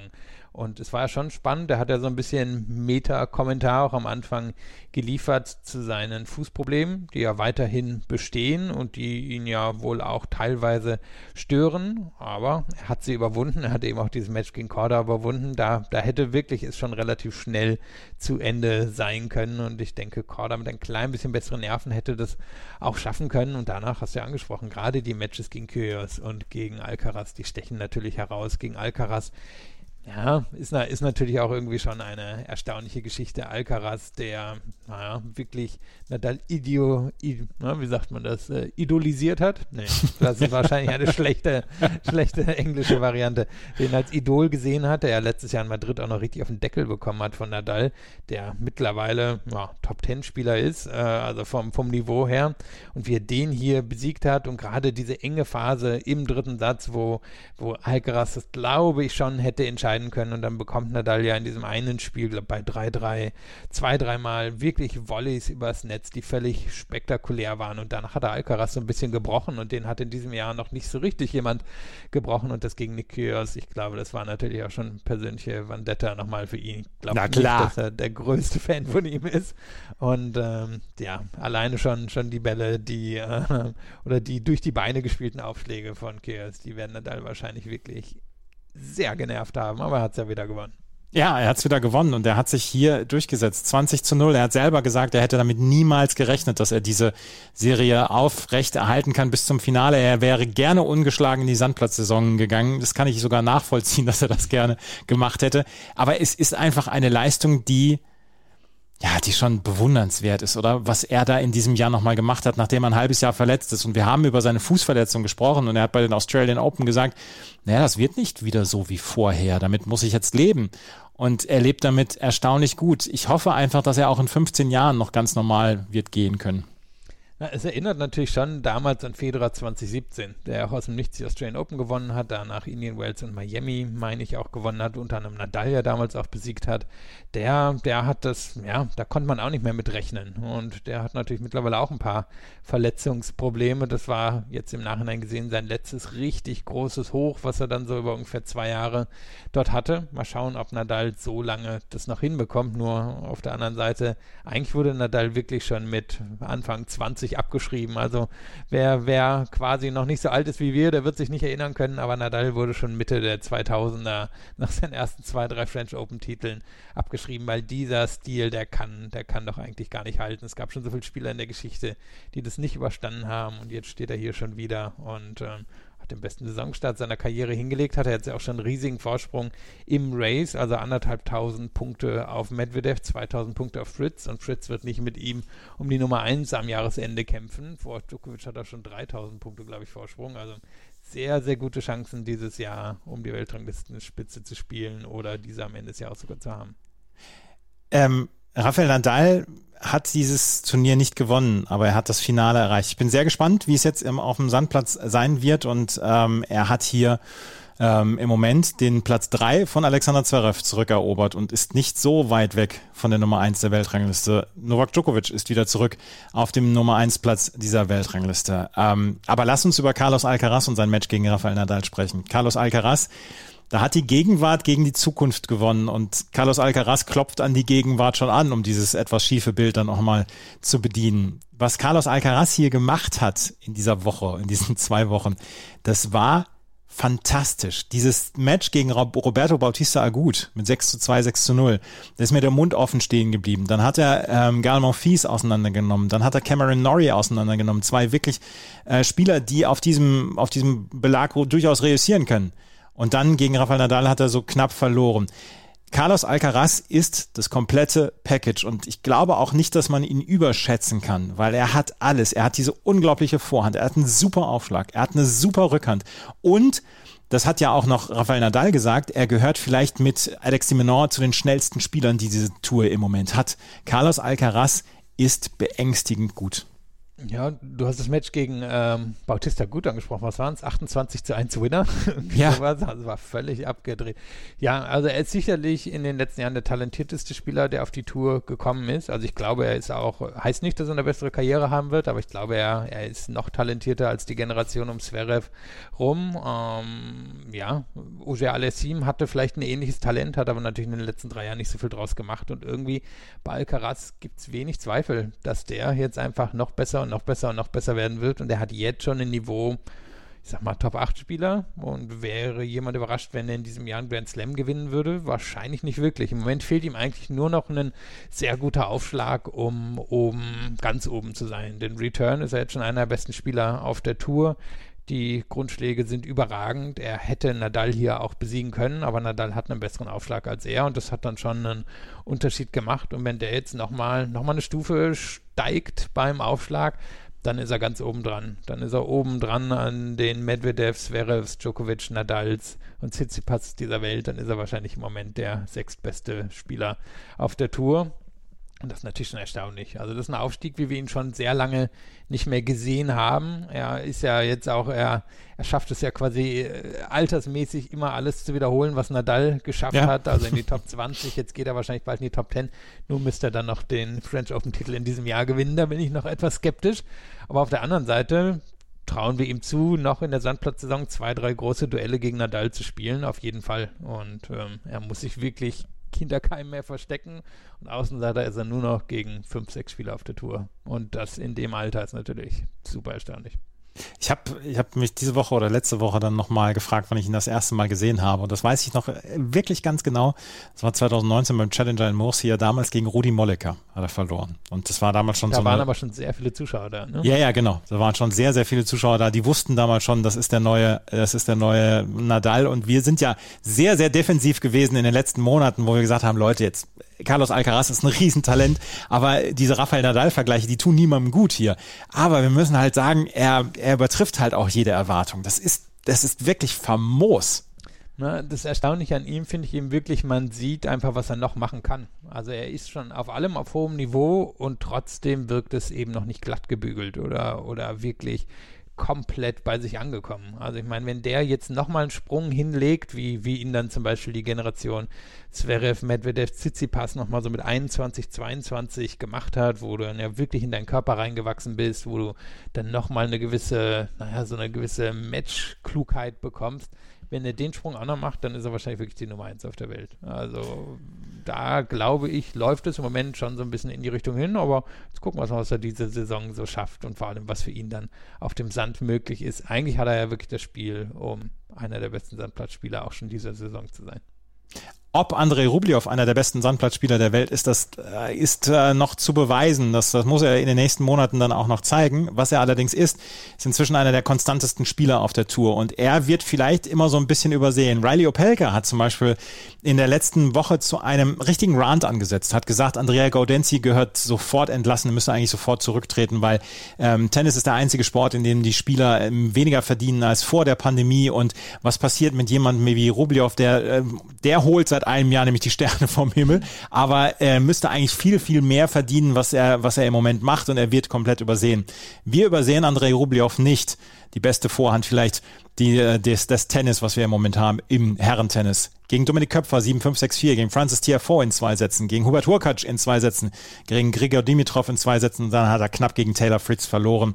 Ähm, wieder ein bemerkenswert gutes Turnier für Andrei Rublev, der inzwischen ja zum Top 10 Inventar zu zählen ist und gezählt werden muss. Was natürlich fehlt, und da ärgert er sich drüber, ist ein Masters-Titel oder ja. ein Grand Slam-Halbfinale. Er stand ja letztes Jahr im Finale von Monte Carlo. Also in der Theorie ist er ein guter Sandplatzspieler, auch wenn er dann ziemlich weggeknickt ist in der Sandplatzsaison. Und das fehlt halt noch. Aber ansonsten ist er, wie du sagst, schon sehr konstant. Und er war Ende des Jahres so ein bisschen außer Form, Ende letzten Jahres, und ist halt so gut in diese Saison reingekommen. Gerade nach den Australian Open hat er dann erstmal zwei Turniere gewonnen, stand hier wieder im Halbfinale. Also ich sehe nicht, warum er nicht eine bärdigmäßige Karriere hinlegen könnte. Dem ist auch der ganz große Titel, Entschuldigung, verwehrt geblieben. Aber war, warum soll er das nicht schaffen? Die Konstanz ist auf jeden Fall da. Nicht, dass er das als, als Beleidigung auffasst, hier eine bärdig-mäßige äh, ja, Karriere. Bärdig ja immerhin Grand Slam-Finale, ein Masters-Titel, ja. 30 Millionen mit nach Hause genommen. Ja, also. gut. Ja, ja, ja, ja. Und er sieht fantastisch aus. Ja, also. Lass uns über Alexander Zverev sprechen. Der äh, hat im Moment ein bisschen wieder eine Phase wie 2019. Wir haben über Acapulco gesprochen, ähm, aber hier hat er beim Turnier in ähm, Indian Wells in der ersten Runde verloren gegen Tommy Paul. Tommy Paul ist ein Gegner, der eben nicht liegt. 0 zu 2 Bilanz. Ähm, Tommy Paul kann den Ball unglaublich schnell machen, selbst auf so einem langsamen Boden, ist sehr, sehr früh am Ball etc. und kann das Match für Alexander Zverev unkomfortabel werden lassen. Aber Zverev hatte dieses Match auf seinem Schläger, führte im dritten Satz mit Break, spielte dann im nächsten Aufschlagspiel vier Doppelfehler und verlor das Match am Ende mit 7 zu 6 es, es, sind, es sind die gleichen Zeichen wie 2019, wo er 2018 so ein, äh, 2018, 2017, wo er, wo er einfach vorher ein super Jahr hatte und dann im nächsten Jahr wieder so kämpfen musste. 2019 war es genau, sein schwaches Jahr. Und ähm, so scheint es hier dann auch zu sein.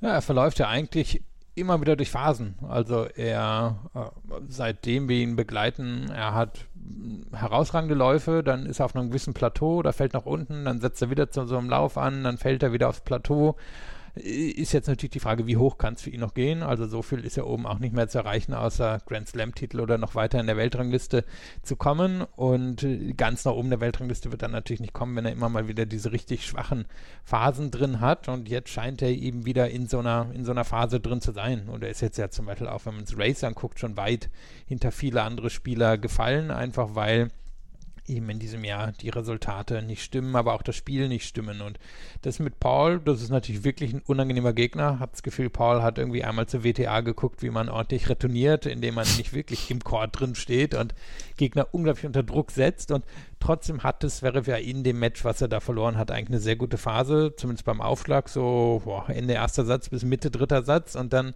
stellt er sich selbst wieder am Bein mit den Doppelfehlern, die wir schon kennen und gibt das Match noch zum Ende hin ab. Also gewinnen hätte er das schon können. Ich weiß nicht, wie weit er gekommen wäre, aber normalerweise hat er ja dann im Frühling häufig so die Form gefunden. So Madrid ist ja ein Turnier, was ihm sehr gut liegt.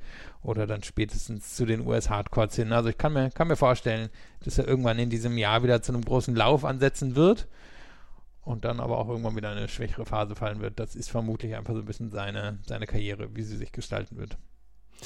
Und über Nick Kyrgios müssen wir auch noch sprechen. Da habe ich gerade vor wenigen Minuten von der Pressestelle die Mitteilung bekommen, dass er in Halle dieses Jahr antreten wird. Also Nick Kyrgios in Ostwestfalen.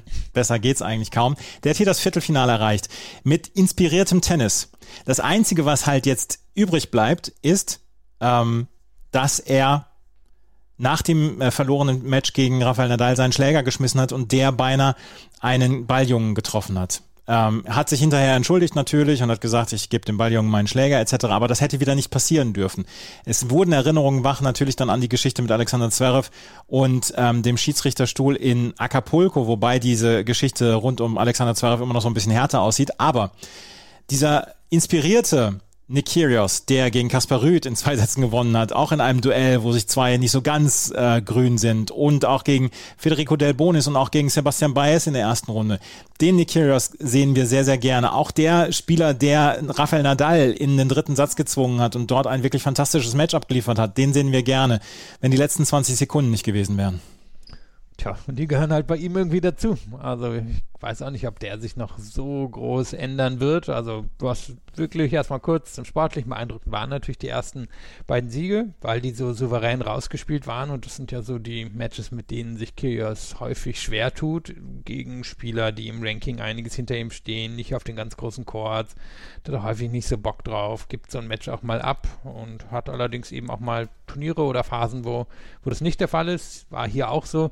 Dann Kaspar Rüth war wirklich, ähm, ja, das war mal persönliche Abrechnung, die beiden mögen überhaupt nicht, also die sind sich ja schon in echt und auch auf Twitter angegangen, jetzt nicht körperlich, aber die, die haben schon ordentlich miteinander, ähm, ja, verbal, die haben sich schon verbal ausgetauscht, sagen wir mal so. Und dann das Match gegen Nadal, da kann man ja auch immer alles erwarten. Das kann, äh, das kann schnell gegen ihn laufen, aber er kann ja auch in solchen Matches drin bleiben. Ich denke, er wird sich dort sehr über den ersten Satz ärgern. Da serviert er aber 5-4 eben auf den Satzgewinn, wird dann, ähm, ja, dann, dann zeigt sich so, das Problem im Spiel von Kyrgios, er tritt ja sehr aggressiv auf, so als Persönlichkeit. Er hat auch einen aggressiven Aufschlag. Aber an sich ist er ja eigentlich ein bisschen zu verspielter Typ. Also er ist ja jetzt niemand, der, der super schnell auf den Winner geht, sondern er versucht Gegner so ein bisschen fast mit einer Art Katze- und Maus-Spiel mit Tempowechseln auszuspielen. Und das kann er natürlich mit Nadal in der Form nicht machen und gibt dann halt ähm, einen ersten Satz her, den er gewinnen kann. Und im dritten Satz hatte ich auch das Gefühl, da waren zu viele von diesen, von diesen Verspieltheiten drin. Und das, ja, so, das, das liegt ihm dann am Ende doch nicht über die Aggressivität, spielerische Aggressivität, so ein Match für sich zu entscheiden. Und das hilft ihm dann gegen den Djokovic, den er so mit seiner ganzen Variabilität entnerven kann. Aber Nadal, ja, der, der hat dann das Spiel um Kyrgios am Ende dann doch den zweitbesseren Spieler sein zu lassen. Ja, und die Aktion hast du ja schon angesprochen. Also es sah ja fast schon kurios aus. Er mit aller Wucht schlägt diesen Schläger dann am Netz auf und was springt der, 15 Meter oder so mhm. durch die Luft und trifft fast den Balljungen. Also das war sicherlich nicht beabsichtigt, aber ähm, er ist jetzt auch niemand, bei dem man das Gefühl hat, dass er all die Konsequenzen seines Tuns immer mitdenkt. Und ähm, es gibt schon Grund, warum Leute eben ihren Schläger nicht mit aller Wucht auf den Boden schmeißen sollen. Und er macht es halt doch immer wieder. Aber niemand kann ähm, Rafael Nadal so entnerven wie oder so nerven dann auch wie Nick Kyrgios. ähnlich ja mit Djokovic. Also das Ding ist natürlich einfach auch, er gibt dieses schlampige Genie und die beiden, Nadal und Djokovic, sind natürlich die härtestmöglichen Arbeiter und sehr, sehr ernsthafte Menschen auch und er nimmt es halt auch nicht ernst und ich bin mir sicher, das gefällt den beiden sowieso nicht und dann eben diese ganzen, diese ganzen Spirenzchen, die er drin hat, aber dann eben auch diese Art zu spielen. Also wirklich, er ist nicht der hyperaggressive Spieler von der Grundlinie, sondern er, er macht diese Art von Katze und Maus plus Spiel mit vielen und das kann Nadal ja nicht gefallen. Und dann natürlich noch diese Aufschläge durch die Beine, das fand Nadal wahrscheinlich wirklich nicht lustig. Das Einzelturnier hat an diesem Wochenende ähm, Taylor Fritz gewonnen. Das Doppelturnier, das müssen wir einmal gerade noch erwähnen. Äh, John Isner und Jack Sock 7-6-6-3 im Finale gegen Santiago González und Edouard Roger Vasselin mit einem Turnier, in einem Turnier, wo die Doppelspezialisten durchaus ihre Schwierigkeiten hatten, weil unter anderem auch Alexander Zverev und Andrei Golubev ins Halbfinale gekommen sind.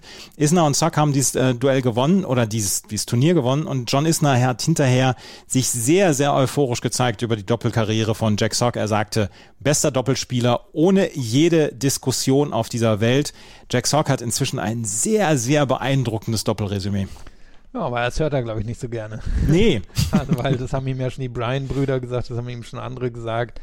Aber ich glaube, es gefällt ihm halt nicht so. Aber es ist natürlich jetzt auch nicht so die, die große Aufmerksamkeit, sind wir ehrlich. Es gibt ein paar Turniere, die Grand Slams oder auch Indian Wells, wo, wo es große Aufmerksamkeit aufs Doppel gibt, aber dann eben häufig auch nicht. Und ich glaube nicht, dass Sock das gefällt. Ich glaube, der hätte gerne die, naja, Maximum Aufmerksamkeit für die Minimumleistung und ähm, Minimumleistung ohne jetzt, na, also es hört sich jetzt so abwertend an, aber er ist jetzt, glaube ich, wirklich jemand, der, der nicht, ähm, nicht immer super gern, super hart arbeitet und das muss er im Einzel natürlich schon, muss er auf gewisse Weise im Doppel auch, aber da hat er so viele Fähigkeiten und so viel natürliches Talent, dass ihm das, glaube ich, leichter fällt als im Einzel. Und von daher, ja, mal gucken, ob er, ob er diesen Konflikt irgendwann für sich lösen kann, diesen Widerspruch. Das war das Turnier in Indian Wells. Wir haben jetzt über eine Stunde darüber gesprochen. Wir hoffen, es war in Ordnung. Aber das fünftgrößte Turnier der Welt, das äh, braucht dann auch so ein bisschen mehr Beachtung. Es gab ja diverse und viele Geschichten in diesen letzten zehn Tagen, die dieses Turnier dann äh, mit sich gebracht hat. Und wir haben jetzt zehn Tage Miami Open vor uns. Das Turnier, was immer so ein bisschen ja, der kleine Stiefbruder des Turniers in Indian Wells ist. Mal gucken, welche Geschichten wir dort in den nächsten zehn Tagen erleben werden. Wir haben gleich noch dann ein paar News der Woche, weil gerade in den Mannschaftswettbewerben Billie Jean King Cup und AM Davis Cup, da gab es einige Informationen und dann gibt es eine neue Grand Slam Regelung, die durchaus kontrovers besprochen worden ist. Das gleich alles hier bei Chip and Charge, dem Tennis Talk auf meinsportpodcast.de.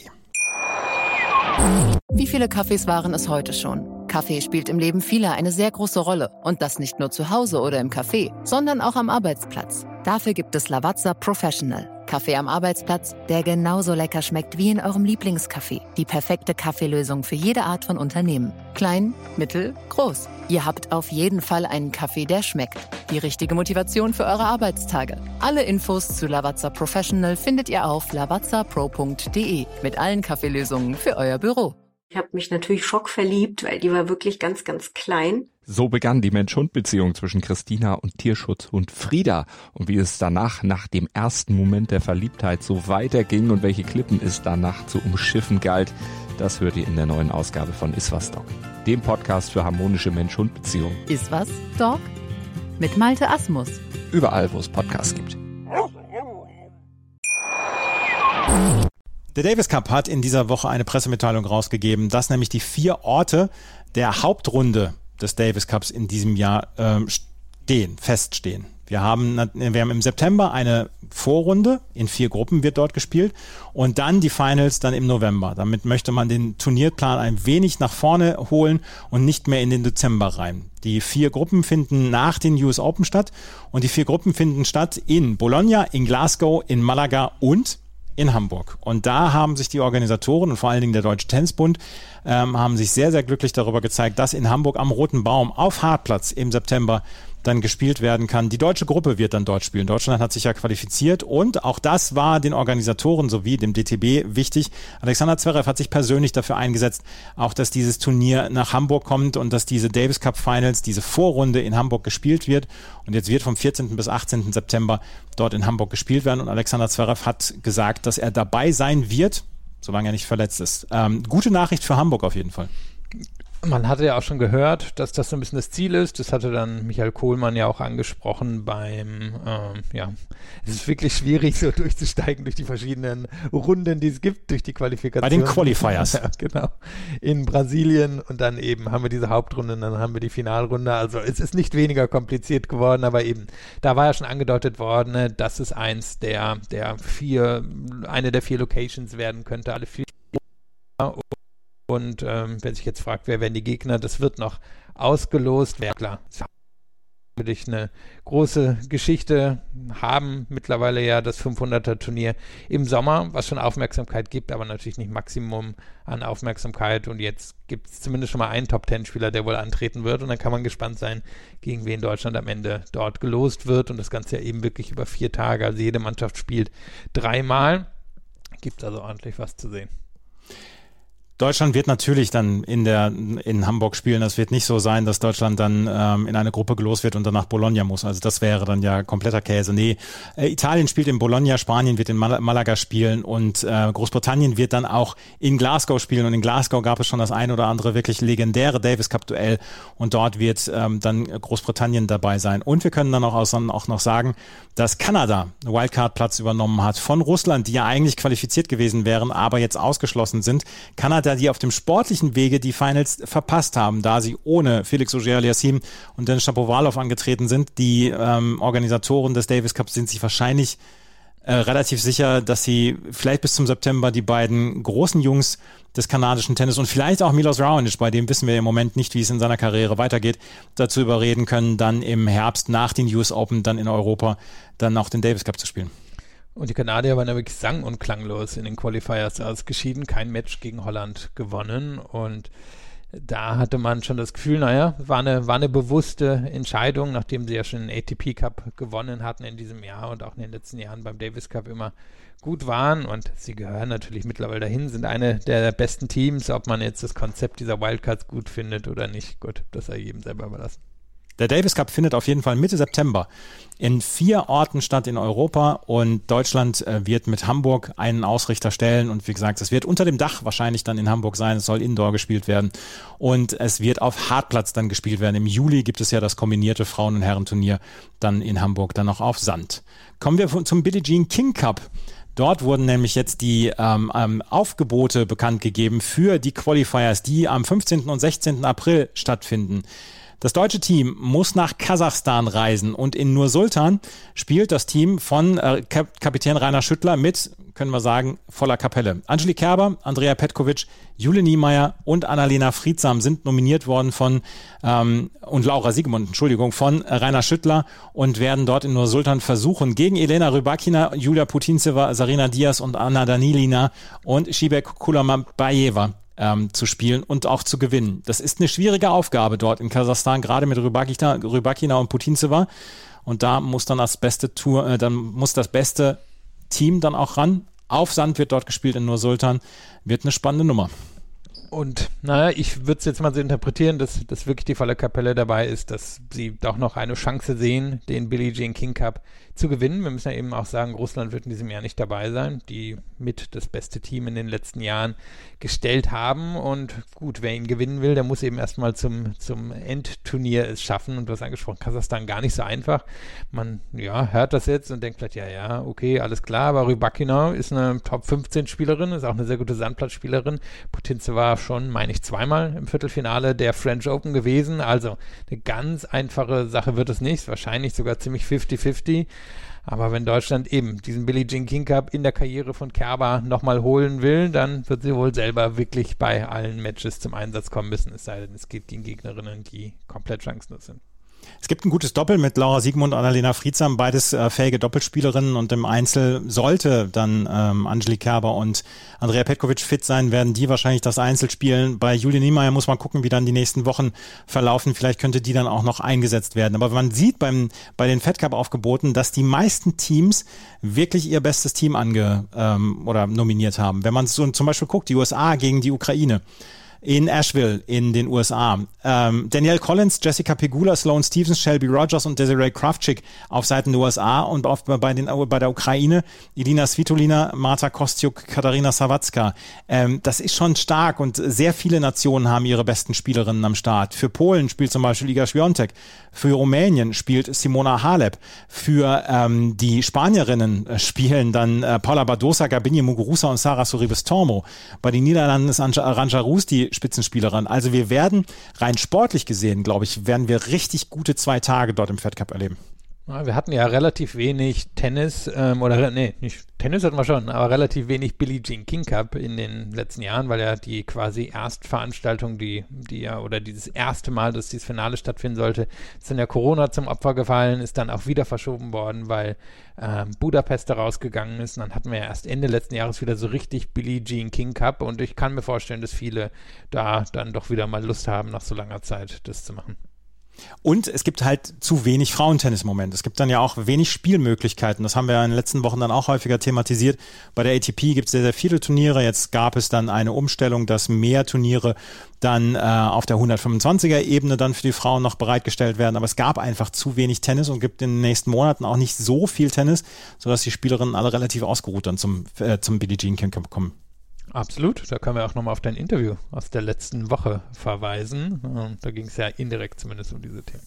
Genau, da habe ich mit Oliver Müller, dem ehemaligen, jetzt, jetzt ehemaligen Turnierdirektor oder dem Turnierdirektor des ehemaligen Turniers der Cologne Open gesprochen, über die Absage der Cologne Open, die ja in der Woche vor dem, vor den French Open hätten stattfinden sollen und die jetzt nicht stattfinden werden. Letztes Thema, was wir noch haben, ist, dass sich die Grand Slam Turniere letzte Woche geeinigt haben, wie sie in Zukunft, ja, Matches beenden. Das ist nämlich der fünfte Satz bei den Herren, der dritte Satz bei den Frauen und man hat sich darauf geeinigt, dass in allen Wettbewerben ähm, bei 6 zu 6 im dritten Satz äh, ein Tiebreak gespielt wird bis 10. Das war die Regelung, die wir bislang hatten in Australien bei den Australian Open. Und diese Regelung ist jetzt übernommen worden. Wir hatten früher sonst vier verschiedene Regelungen. 12 zu 12 bei, in Wimbledon zum Beispiel. Da wurde ein Tiebreak gespielt. Bei den French Open gab es Open End und bei den US Open gab es schon ganz lange beim 6 zu 6 im fünften Satz ein Tiebreak bis 7. Jetzt hat man sich darauf geeinigt, 6 zu 6 bis 10. Und ich habe mal eine Frage gestellt, Wie hättet ihr, unsere Follower auf Twitter, denn das gerne weiter gehabt? Und die Majorität hat noch immer gesagt, nein, Open End mit epischen Matches. Ich gebe offen zu, dass ich ähm, dieser Änderung und dieser Regelung, dass jetzt alle vier Grand Slams eine, eine einheitliche Regelung haben und das bei 6-6 im fünften Satz endet, ich kann dem relativ viel abgewinnen, weil ich auch möchte, dass Spieler und Spielerinnen, die so ein Match dann gewinnen, dann auch in der nächsten Runde noch Kraft haben. Ja, man kann sagen, John Isner hat sein Lebenswerk vollendet. Denn der ist ja schon so ein bisschen der Grund, oder sagen wir, er ist der Ausdruck dessen, was da an Veränderungen passiert ist.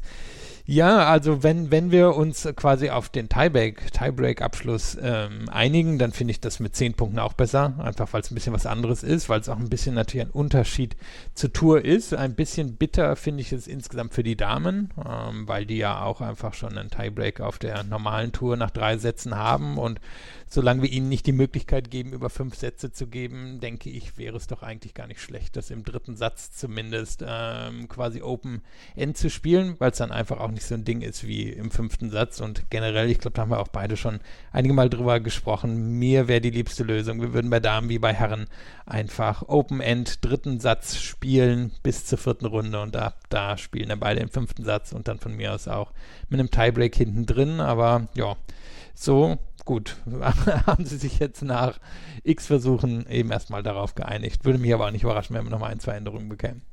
Meine Lieblingsregelung wäre, wir behalten Best of Five so bei, bei den Herren und dann 6-6 im, im Tiebreak entschieden. Bei den Frauen bis zum Achtelfinale Best of Three und dann am Viertelfinale Best of Five und dritter Satz dann äh, auf jeden Fall offenes Ende, weil diese ganzen epischen Matches, die wir im dritten Satz dann auch erlebt haben bei den Frauen in den letzten Jahren, die waren halt, das sind halt erinnerungswürdige Dinge gewesen und das sind erinnerungswürdige Matches gewesen. Und ich habe vorhin schon angesprochen, Zachary gegen Krejcikova letztes Jahr bei den French Open ist 9-7 im dritten Satz ausgegangen. Das sind epische Matches, an die man sich noch lange erinnern wird. Ich habe nichts, ich habe kein Problem damit, dass wir eine einheitliche Regelung haben. Ich hätte es mir gewünscht, dass man bei den Frauen ähm, dann sagt, okay, wir machen im dritten Satz auf jeden Fall Open End. Ja, weil sonst ist es halt kein richtiger Unterschied zur Tour. Und die Herren bekommen genau. den Unterschied ja einfach schon durch den fünften Satz. Also die mussten wirklich jetzt so ein bisschen John Isners äh, Spirenzchen weichen. John, Isner, John Isners Karriere-Spirenzchen, das hätte auch ein guter Podcast-Titel sein können, aber dafür hat er einfach nicht genug geleistet in den letzten zwei Wochen. Das waren dann Spielerinnen und Spieler wie Iga Swiatek und Taylor Fritz. Das war's mit der neuen Ausgabe von Chip and Charge im Tennis Talk auf meinsportpodcast.de. Heute mit ein bisschen Überlänge. Wir hoffen, es hat euch trotzdem gefallen. Wenn es euch gefallen hat, freuen wir uns über Bewertungen, Rezensionen auf iTunes. Folgt uns auf Twitter, Facebook und Instagram. Und in zwei Wochen nach dem Turnier in Miami gibt es den neuen Podcast. Vielen Dank fürs Zuhören. Bis zum nächsten Mal. Auf Wiederhören. Na ja, warte. Das Fenster öffnet sich jetzt gerade nicht. So. Ja. Chip and Charge. Der Tennis-Podcast mit Andreas Thies und Philipp Joubert. Auf meinsportpodcast.de.